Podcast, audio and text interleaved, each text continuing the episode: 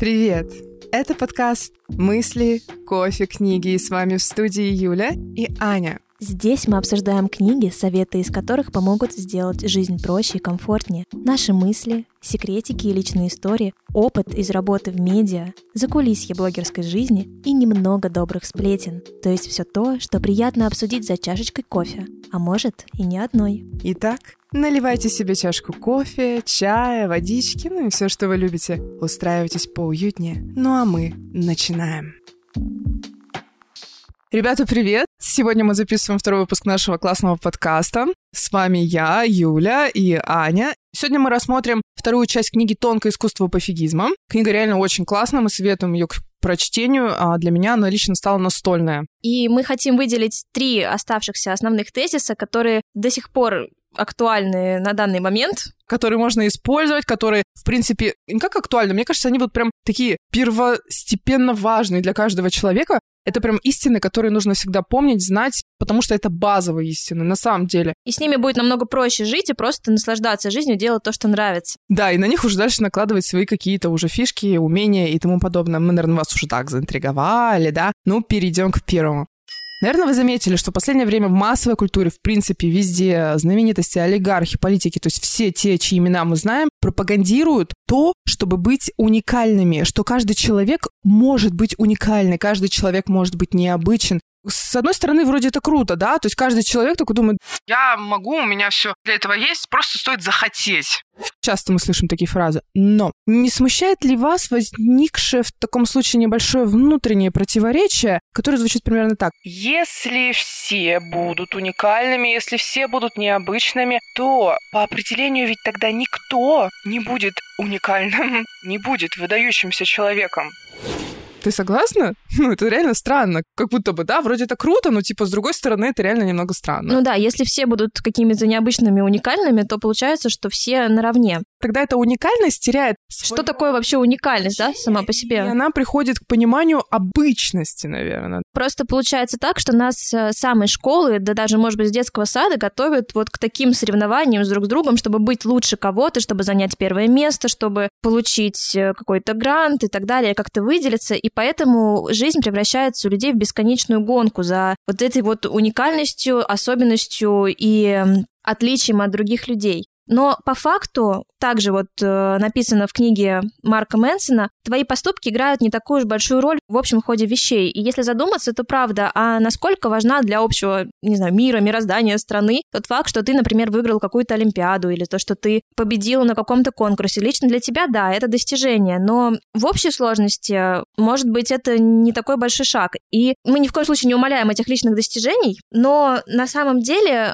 как только мы перестанем на них циклиться, думать, как же важна эта победа, как важно познакомиться именно с этим человеком, как важно дойти туда-то, может быть, как раз-таки прийти к этим а, желаниям и целям будет легче, потому что... Ты начнешь стараться больше и лучше. И я вот закончу прям мысль. Ведь реально, на самом деле, настоящий успех может прийти только лишь тогда, когда человек поймет, что до величия ему далеко результаты скромные и посредственные, и есть куда расти. Ведь если человек будет думать о том, что на самом деле сейчас это очень много пропагандируется, да, что ты пошел, встал с постели, сделал что-то, снял это, выложил в социальные сети, все это великий и уникальный, на чем и пытаются выехать очень многие блогеры там и так далее, что это уже придает тебе какую-то величие и уникальность, но ведь на самом деле это ничего не стоит. Ну, давайте будем честными, потому что мы сами придерживаемся этих ценностей, и на самом деле это так. Пока человек не скинет с себя эту маску, это ощущение того, что он и так велик, и можно так сидеть особо пальчиками не шевелить, да, делать минимальные какие-то движения, и так классно он не будет стараться, он не будет напрягаться, соответственно, он не будет получать, он не будет делать свою продуктивность, да, он даже не узнает, насколько он способен, на что он способен на максималках, будет думать, что он и так уникален.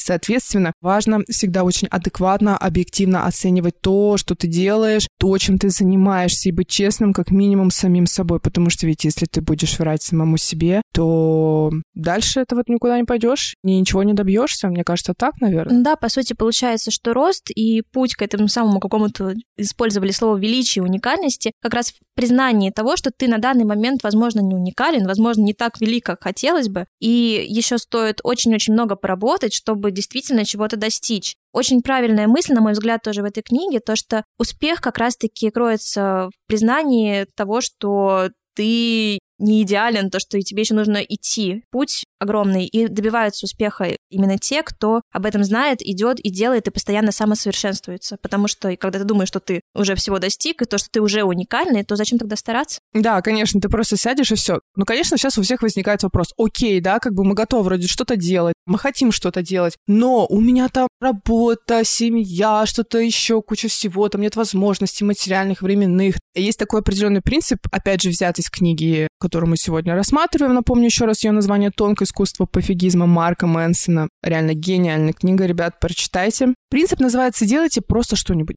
Есть еще другое понимание этого принципа, ну, как движение маленькими шажочками к большой цели. Смотрите, для того, чтобы что-то сделать, мы всегда ждем какого-то вдохновения, знака, символа, волшебного пинка, либо что-то еще. Но на самом деле, как же это работает? Работает это так. Простая схема, которую я вам сейчас прям повторю несколько раз, а вы обязательно ее запомните. Вдохновение, мотивация, действие. Вдохновение, мотивация, действие. И по кругу вдохновение, мотивация, действие. Что это значит? Мы вдохновляемся, нам хочется что-то делать, у нас появляются крылья за спиной, что-то еще, у кого как это проявляется. Вдохновение нас мотивирует, и мы совершаем какое-то действие. Дальше совершенное нами действие вдохновляет нас тем, что мы сделали это действие, да, что мы там встали, все это сделали, получили какой-то минимальный результат, даже если не получили результата, нас вдохновил сам процесс, что мы это сделали. Вот оно снова вдохновение, которое нас мотивирует на последующее действие. Совершенное последующее действие является для нас вдохновением, мотивацией третьего уже шажочка действия. Ну и, собственно, так по кругу. Это есть принцип «делайте что-нибудь».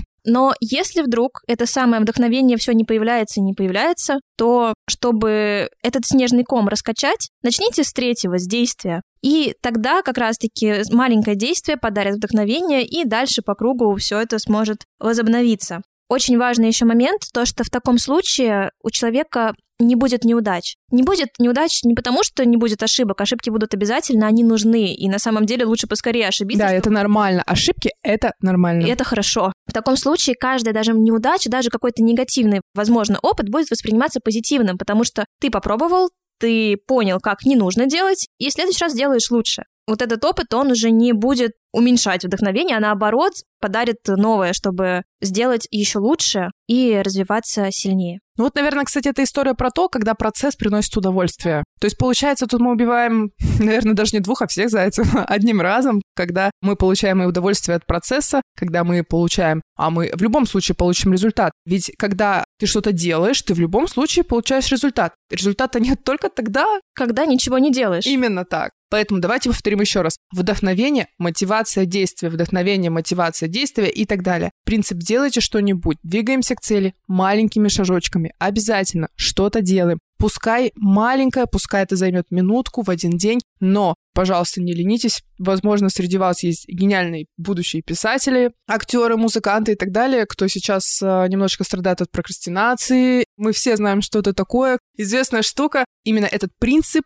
помогает выйти из нее. Я думаю, что пять минут времени выделить, да, допустим, с утра, пока ты пьешь кофе, ты можешь написать куплет новой песни, либо накидать что-то для своего нового стихотворения, для своей новой книги. Пускай ты работаешь офисным работником, но ты мечтаешь быть писателем, ты всегда можешь выделить время и написать 100 слов для своей книги. Мы надеемся, что основные вот эти два принципа, первые, которые мы озвучили, хоть как-нибудь уложились в вашей голове. Если что, мы всегда рады обратной связи, пишите, мы за обсуждение, мы за классное общение. И мы перейдем к третьему классному тоже тезису, который звучит так. Отказ делает вашу жизнь лучше. Странное, да, наверное, название? Вы подумаете, что значит отказ делать нашу жизнь лучше? Ну, смотрите, опять же, мы вернемся к тому, что сейчас все что у нас говорят. Всегда говорит «да», соглашайся на все, да, очень многих коучей, очень многих программах, передачах. По-моему, был даже фильм. Всегда говорит «да». Когда ты на все соглашаешься, так двусмысленно, да, звучит, когда ты всему говоришь «да», ты стараешься успеть везде,